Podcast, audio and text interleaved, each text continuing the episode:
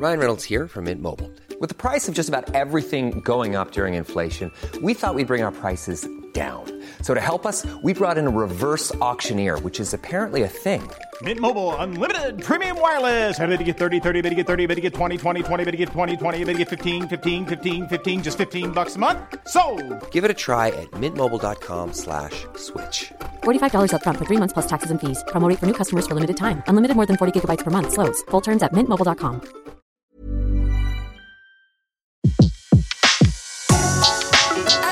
Le meilleur de séances radio est maintenant sur We Love Cinéma.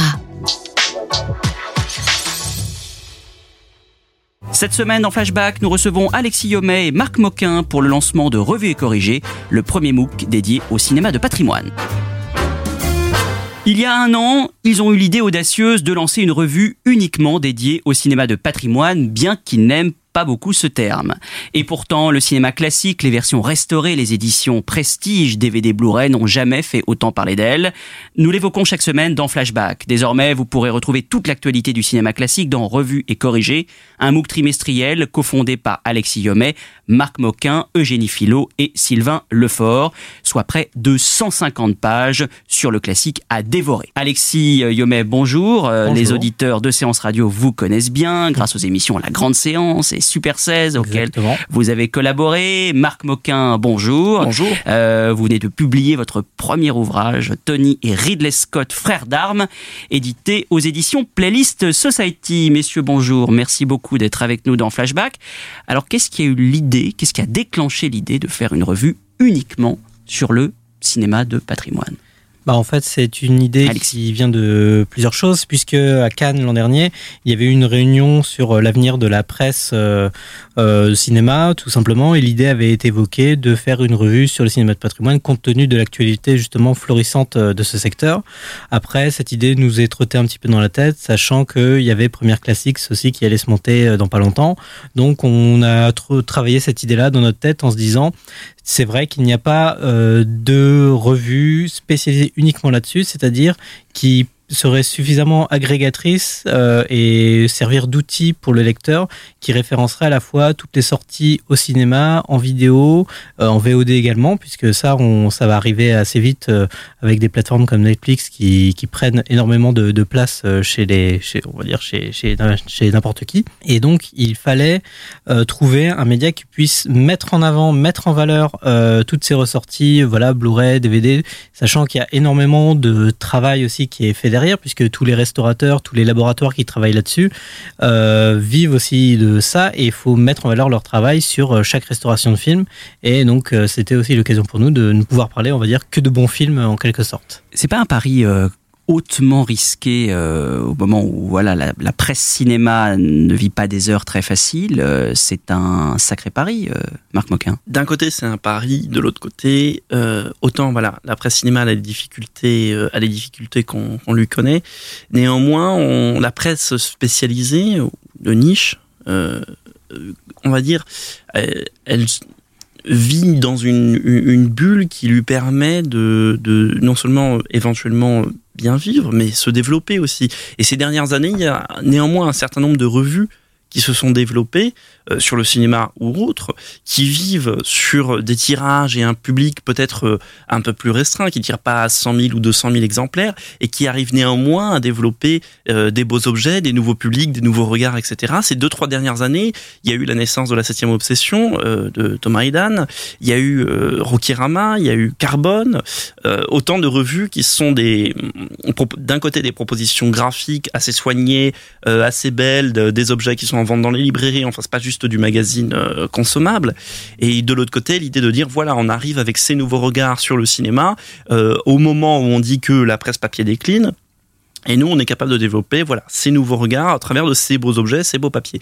Et donc, pourquoi, pourquoi pas le faire nous, sachant que, comme le disait Alexis, il y a une sorte d'essor sur le, le développement du cinéma de patrimoine euh, qui est assez inédit. C'est-à-dire que cette revue-là, on n'aurait pas pu la faire il y a 10 ou 15 ans. Euh, à l'époque du DVD, euh, il y a 10 ou 15 ans, on commençait à avoir fait, le tour du DVD. au niveau d'éditorialisation, il y avait moins de choses inventives qui se faisaient. Et là, ces 4, 5, 6, 7 dernières années, peut-être, il y a une sorte de- de boom d'éditorialisation de ressorties numériques avec les restaurations 2K, 4K, qui soulèvent aussi plein d'interrogations. Hein. on en parle dans la revue avec des problèmes de restauration, de, de conservation numérique, mais c'est plein de nouveaux enjeux qui en fait redynamisent tout le, toute l'approche de, de films anciens entre guillemets et faisant que bah en fait c'est florissant comme actualité et non seulement ça concerne plein de gens d'un point de vue professionnel plein de distributeurs de restaurateurs etc mais de l'autre côté ça concerne aussi énormément de spectateurs, soit de spectateurs en salle, euh, soit de, potentiels euh, spectateurs euh, vidéo en fait, qui vont acheter les, les, films dont on parle dans la, dans la revue. si vous allez, moi ce que j'aime bien prendre, c'est si vous allez dans les, dans les magasins de, de grande distribution, les grandes librairies culturelles parisiennes par exemple. Alors ok, on est peut-être à Paris, c'est pas partout comme ça, mais il y a toujours en tête de gondole, il y a toujours un, un, un quart peut-être ou un tiers, si on est si on est large, des DVD, des sorties DVD euh, et Blu-ray qui va être consacré à du patrimoine. Je parle là des éditions euh, Wildside, l'Arabia, euh, Carlotta, etc., etc. Quand euh, Carlotta Film a sorti, euh, par exemple, La Porte du Paradis de, de Chimino il y a, je sais plus, il y a, il y a 4 ans, 5 ans, un truc comme ça, où ils avaient fait une très belle édition du film avec un, coffret DVD Blu-ray notamment le scénario du film, etc. il y avait eu tout un, tout un engouement assez, assez inédit à la fois sur le film en lui-même parce qu'il était redécouvert par une partie du public du moins et sur l'objet. Et du coup, voilà, on se disait, on se dit à ce moment-là, bah il y a, il y a quelque chose à faire avec. Euh, euh, alors le, le, terme est un peu, un peu mal choisi, mais il y a quelque chose à faire avec ce marché en fait. Et parce qu'il y a des spectateurs, il y a des cinéphiles, euh, il y a des gens qui sont pas, cinéphiles, mais juste curieux d'ailleurs, qui sont vraiment les gens qu'on vise aussi, parce que euh, on, parle de films anciens, mais on ne, ne parle pas de de, de, films anciens à que, que des érudits en fait. On on, on cherche à s'adresser à tout le monde. Donc en fait, ça peut paraître effrayant de se dire on lance ça, mais de l'autre côté, si on se dit visons à la fois de la niche et à la fois large, soyons ouverts au reste, profitons de cette inertie euh, de la part des professionnels et du public, finalement c'est un pari qui est risqué mais qui est mesuré. Et, aujourd'hui au jour du, lancement, euh, enfin en plein lancement en tout cas, on se rend compte que voilà on n'a pas tapé complètement à côté. Alors est-ce que vous pouvez un peu nous raconter comment l'aventure s'est créée euh, Vous avez euh, vous avez eu l'idée il y a un an, euh, mm. je me souviens très bien. Ensuite, à l'automne, vous avez lancé un site internet. Il y a eu une campagne de crowdfunding. Est-ce que vous pouvez un peu nous raconter, Alexis, les voilà les, les étapes qui ont fait qu'on en est au lancement aujourd'hui Bah en fait le, le, moment où on est passé de la réflexion à l'action, ça a été surtout le dernier festival de lumière à Lyon, puisque j'avais pu assister au, marché du film euh, international classique qui se déroule au même, au même moment où tous les professionnels euh, de la restauration, ça veut dire aussi bien les éditeurs que certains représentants de laboratoire, y sont. Et donc, je leur ai pitché l'idée. Genre, est-ce que ça vous intéresserait si jamais on lançait une revue spécialisée sur l'actualité des films de patrimoine? Parce que nous, c'est ce qui nous intéressait. Parce qu'en revue de, sur le cinéma de patrimoine, il existe déjà, par exemple, Rokirama, mais eux sont plutôt spécialisés, et ça fait trois ans qu'ils font déjà ce travail euh, acharné sur plutôt le, cinéma américain des années 70, 80, 90. Et ils ont une niche, ça fait trois ans que ça fonctionne là-dedans, et il n'y a aucun problème là-dessus. Euh, il y a Première Classique qui se lance, mais eux, c'est plus des modules sur certains films donc leur ligne éditoriale s'adapte en fonction de ce qu'ils ont envie de parler. Nous, c'était vraiment de mettre en avant les ressorties et de d'établir un calendrier sur trois mois. Et à partir de là, bah, les éditeurs qui se sont dit, tiens, il y a un média qui veut parler du travail que l'on fait, du travail d'éditorialisation comme a parlé Marc. Et là, tout d'un coup, tout le monde nous a ouvert les bras. Et à partir de ce moment-là, on a dit, bah, bon, bah, si tout le monde nous dit go, bah, allons-y, lançons l'aventure. Donc, on a commencé d'abord avec un site internet pour à la fois parler de nous, parler donc et déjà écrire des, des, papiers, montrer que bon bah déjà on sait mettre des mots dans une phrase et des phrases dans des paragraphes, etc. Donc la chose a pris, on a fait des, des, des belles interviews de Serge Bromberg, euh, de qui d'autre encore de, de, la Cinémathèque. Euh, on avait eu Hervé Pichard, Hervé Pichard. Euh, qui nous avait parlé des principes de restauration, euh, notamment dans son, son travail à la, à la Cinémathèque, et qui est d'ailleurs un des articles qui avait le mieux marché sur le site. Alors que quand on l'a posté, enfin nous on avait appris plein de choses en discutant avec lui, on se disait que ça serait intéressant mais que bon, on parle de restauration, on parle de, c'était un petit peu vulgarisé si j'ose dire, mais on restait quand même dans un cadre euh, professionnel, un petit peu technique, etc. Très, très technophile. Et, et c'est un des articles qui a le mieux marché sur le site. Euh, même, j'en ai parlé même auprès entre guillemets de néophytes qui étaient extrêmement intéressés par euh, et comprendre en fait comment euh, euh, certains films anciens sont restaurés ou comment certains films récents ont besoin d'être restaurés également. Et donc en fait, euh, l'idée c'était pas juste de faire euh, comme n'importe qui la critique de, des, des films qui ont, on a quasiment que tout le monde a déjà vu. C'est l'idée de reparler des films aujourd'hui, donc de ces films restaurés, donc à l'époque où ils sont sortis, mais à l'époque où ils ressortent aujourd'hui, savoir euh, quel, quel effet, quel symbole ils peuvent avoir. Par exemple, là, que, récemment, il y a GSI, euh, John Security Area de Park Chan-wook, qui parle justement d'un conflit à la frontière entre la Corée du Nord et la Corée du Sud. Il n'y a rien de plus euh, actuel euh, au niveau euh, politique, et pourtant, c'est un film qui a été réalisé en l'an 2000. Alors parlons un peu de, de l'objet, Euh, bien bel objet, il faut il faut le dire. Bravo euh, pour euh, pour ça, c'est très réussi. Alors il y, y a donc euh, euh, pour donner envie aux futurs lecteurs de, de le découvrir, euh, il y a plusieurs parties. Est-ce que vous pouvez un peu nous, nous dire que- quelles sont les rubriques, comment comment le comment ça ça, ça fonctionne? Voilà, en fait, il y a, il y a trois grands axes dans la revue. Il y a toute une, une grande partie, une grande première partie qui est un grand dossier, qui est la couverture, qui fera sans doute, du moins on l'imagine, la couverture à chaque numéro. Euh, donc c'est le grand dossier revoir, en fait. Alors la précision que c'est Orson Welles hein, qui est en couverture. Vous avez Voilà. plutôt pas mal choisi. Hein. C'est Voilà. un bon un bon parrain pour euh, Voilà, pour Orson Welles, les choses. qui est un, un plan qu'on a illustré de, de F for Fake de- d'Orson Welles. Donc là, on a ce grand dossier qui s'appelle Revoir l'invisible, où en fait c'est une grande, euh, si vous voulez, c'est une grande carte de présentation de la revue, euh, où on parle de qu'est-ce que c'est revoir un film dans tous les sens du terme. Donc revoir le film, le restaurer, le restaurer d'un point de vue technique, donc très simplement. euh, voilà, vous avez des pellicules, elles vieillissent, il faut les, il faut les, restaurer, les nettoyer. Donc d'un point de vue technique, d'un point de vue déontologique aussi, parce que dans ces processus de restauration, il peut ou ne peut pas avoir des altérations du film. Euh, si on nettoie trop la pellicule, si on applique des correctifs, des, des réétalonnages, etc., on peut dénaturer le film. Et il y a des exemples très récurrents de ça, de films qui sont dénaturés, qui ressortent dans des versions inédites, à tel point que les versions qu'on a aujourd'hui ne correspondent aucunement au film tel qu'il était projet- projeté à l'époque. Même des fois, le réalisateur est mort, donc euh, on- est-ce qu'on correspond à la vision Voilà. du réalisateur Et le réalisateur est mort, ou parfois le réalisateur altère lui-même son œuvre. Tout à l'heure, parle. Alexis parlait de Fredkin. Euh, Fredkin est un réalisateur qui a profondément, euh, dans ses restaurations, altéré ses, ses films. Si vous voyez la restauration superbe néanmoins du de Sorcerer, Le Convoi de la peur, euh, l'étalonnage du film ne correspond pas du tout à l'étalonnage d'époque. Ce genre, voilà. Donc on parle de ça. Ensuite, on parle de, re- de revoir dans le sens le regard aussi. Donc euh, on parle de transmission. Euh, c'est-à-dire c'est le travail des passeurs, le travail des éditeurs, des distributeurs, euh, des, passeurs en général aussi, des cinéphiles qui travaillent à la transmission du cinéma, des, des associations ciné-clubs qui vont permettre de faire évoluer, changer les regards sur les films. Soit euh, on a fait une interview de, Vincent Paul Boncourt de, de Carlotta Film qui fête ses 20 ans, où ah, voilà on a, fait un peu le, bilan de 20 ans de Carlotta, là où il a commencé, là où il en est aujourd'hui, comment euh, il a fait tout un accompagnement par exemple sur Fassbinder, ça fait 13 ou 14 ans qu'il suit Fassbinder comme ça et qui permet à des nouvelles générations de découvrir Fassbinder. Euh, et donc voilà, de, créer des nouveaux regards sur des cinéastes classiques. Aussi, on s'intéresse aussi aux relectures anachroniques, c'est-à-dire des films qu'on va relire avec des standards d'aujourd'hui, pour le pire ou pour le meilleur, mais qui permettent néanmoins à ces films d'être toujours vivants en fait. Euh, ça va être des films qu'on va relire avec des standards politiques, culturels, sexuels, n'importe, etc. Mais ça va voilà, permettre à ces films de dire ils suscitent toujours le débat aujourd'hui. Soit parce qu'ils étaient avant-gardistes, soit parce que au contraire ils sont un peu ils sont un peu réac, mais qu'importe. Ils sont revus aujourd'hui et corrigés du coup euh, à la sauce.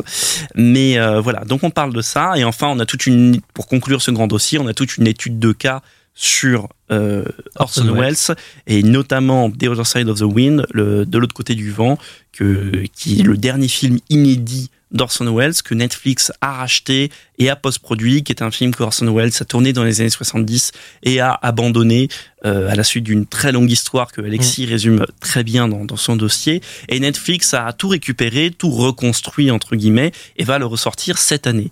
Euh, et du coup, tout ça pose plein de questions euh, parce que c'est comment Orson Welles, on parle du patrimoine Orson Welles. Orson Welles, c'est un cinéaste qui s'est auto-patrimonialisé, c'est assez Il est devenu une légende. Voilà. Euh, donc on parle de ça et puis on parle de la sortie à venir de, de l'autre côté du vent sur Netflix, des questions que ça un peu impliqué en termes de patrimoine sur Netflix parce que Netflix a du patrimoine sur sa plateforme mais ne le met pas euh, exagérément en avant. Quoi. Ça c'est pas vraiment leur priorité. Donc voilà. Tout ça, c'est ce grand dossier qui doit faire 40-45 pages, je crois. Ensuite, il y a une deuxième partie qui s'appelle Corriger. là, on est dans des textes critiques, analyses de sorties qui font l'actualité du cinéma de patrimoine pendant l'été, donc sortie euh, en vidéo, sortie en salle. Euh, je donne, quelques titres au hasard. Il y a Lobster Film qui sort un coffret Les pionnières du cinéma, donc c'est l'occasion de reparler des femmes cinéastes des années 10 et 20, il y en avait eu énormément. Euh, Alice Guy, Mabel Normand, Louise Weber, Dorothy Arzner, qui constituent tout un, tout un contingent féminin en fait de réalisatrices qui a extrêmement bien marché à l'époque et a malheureusement disparu ensuite pour euh, un certain nombre de raisons et on, on en parle justement dans l'article. Donc typiquement, bah, ça c'est exactement le moment où, euh, opportun en fait de de de, de re-raconter en fait cette histoire. Il y a eu d'ailleurs plusieurs, euh, on en a pas mal euh, parlé récemment. Il y a eu un docu sur Alice Guy à Cannes. Euh, il y a eu un, docu qui est sorti il y a pas longtemps qui s'appelle Et la femme créée à Hollywood. Donc voilà, on, on, est quand même et avec des thématiques qu'on se pose aujourd'hui aussi. Où, où, récemment on a parlé, on a reparlé beaucoup de, de des problèmes de parité et de discrimination des femmes dans le, le cinéma français notamment. Donc voilà, ça, ça, fait qu'il y a vraiment un dialogue qui se crée avec l'histoire. C'est le bon moment de reparler en fait de cette histoire du cinéma au féminin qui a été un peu zappé euh, dans l'histoire du cinéma conventionnel. On parle de ça, on parle du giallo, euh, on parle de GSA dont, dont, dont, Alexis parlait, la balade de Narayama, euh, le prisonnier de Catras dont, dont on a parlé, euh, Bresson, Bergman, énormément de choses différentes. Ça, c'est la partie critique.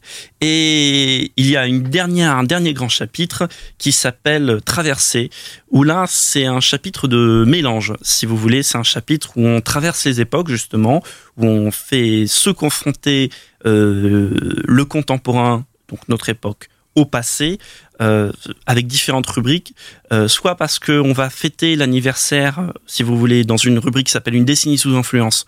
On fête l'anniversaire d'un film qui, qui fête ses 10 ans, en fait, et qui est l'occasion pour nous de parler d'un film plutôt récent mais plutôt récent dans le sens où euh, néanmoins il justifie aussi, il a 10 ans et il justifie une sorte d'entrée dans un patrimoine contemporain. Il est plus tout à fait d'actualité. En l'occurrence, c'est The Dark Knight de Christopher Nolan, qui était sorti à l'été 2008, et c'est un film que, qui avait énormément marché à l'époque, et c'est intéressant de se dire aujourd'hui, le film a 10 ans, il n'appartient plus vraiment à l'actualité du cinéma hollywoodien, au contraire même, il est entré dans un patrimoine hollywoodien que beaucoup de blockbusters aujourd'hui aimerait euh, retrouver, beaucoup de studios aimeraient retrouver un peu la gloire euh, qu'avait inspiré euh, The Dark Knight à Hollywood à l'époque.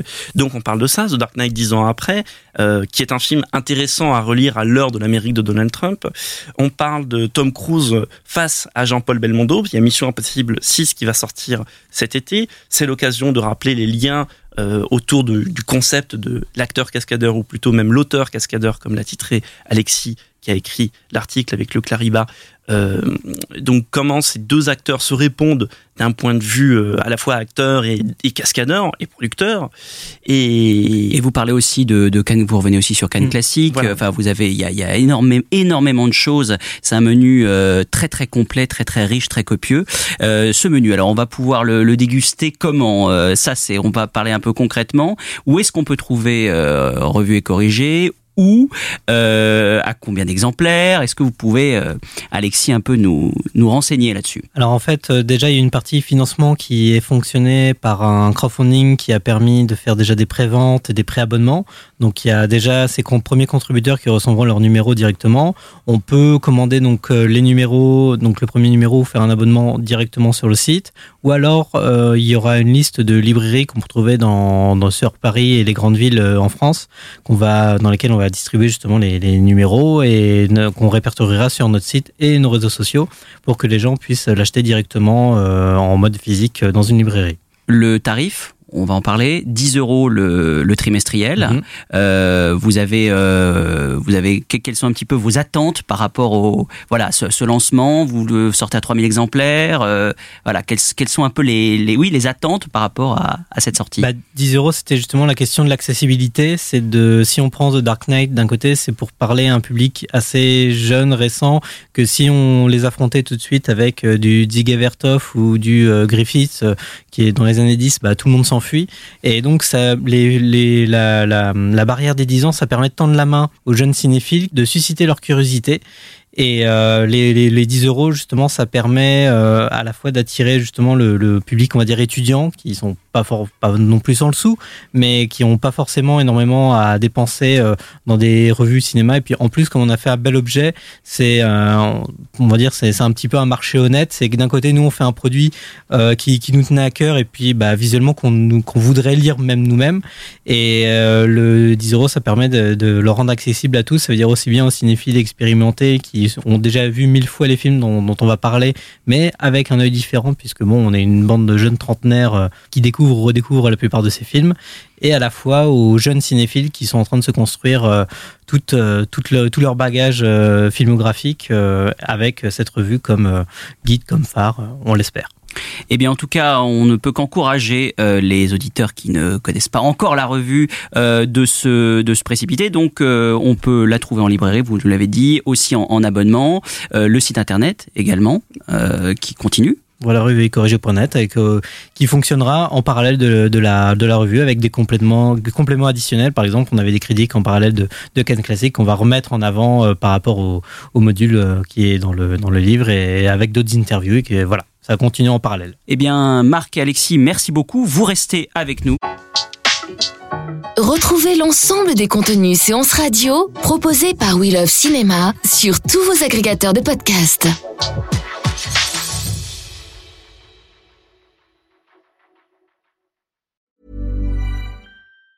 Planning for your next trip? Elevate your travel style with Quince. Quince has all the jet setting essentials you'll want for your next getaway, like European linen, premium luggage options, buttery soft Italian leather bags, and so much more. And it's all priced at 50 to 80% less than similar brands. Plus, Quince only works with factories that use safe and ethical manufacturing practices. Pack your bags with high-quality essentials you'll be wearing for vacations to come with Quince. Go to quince.com slash trip for free shipping and 365-day returns.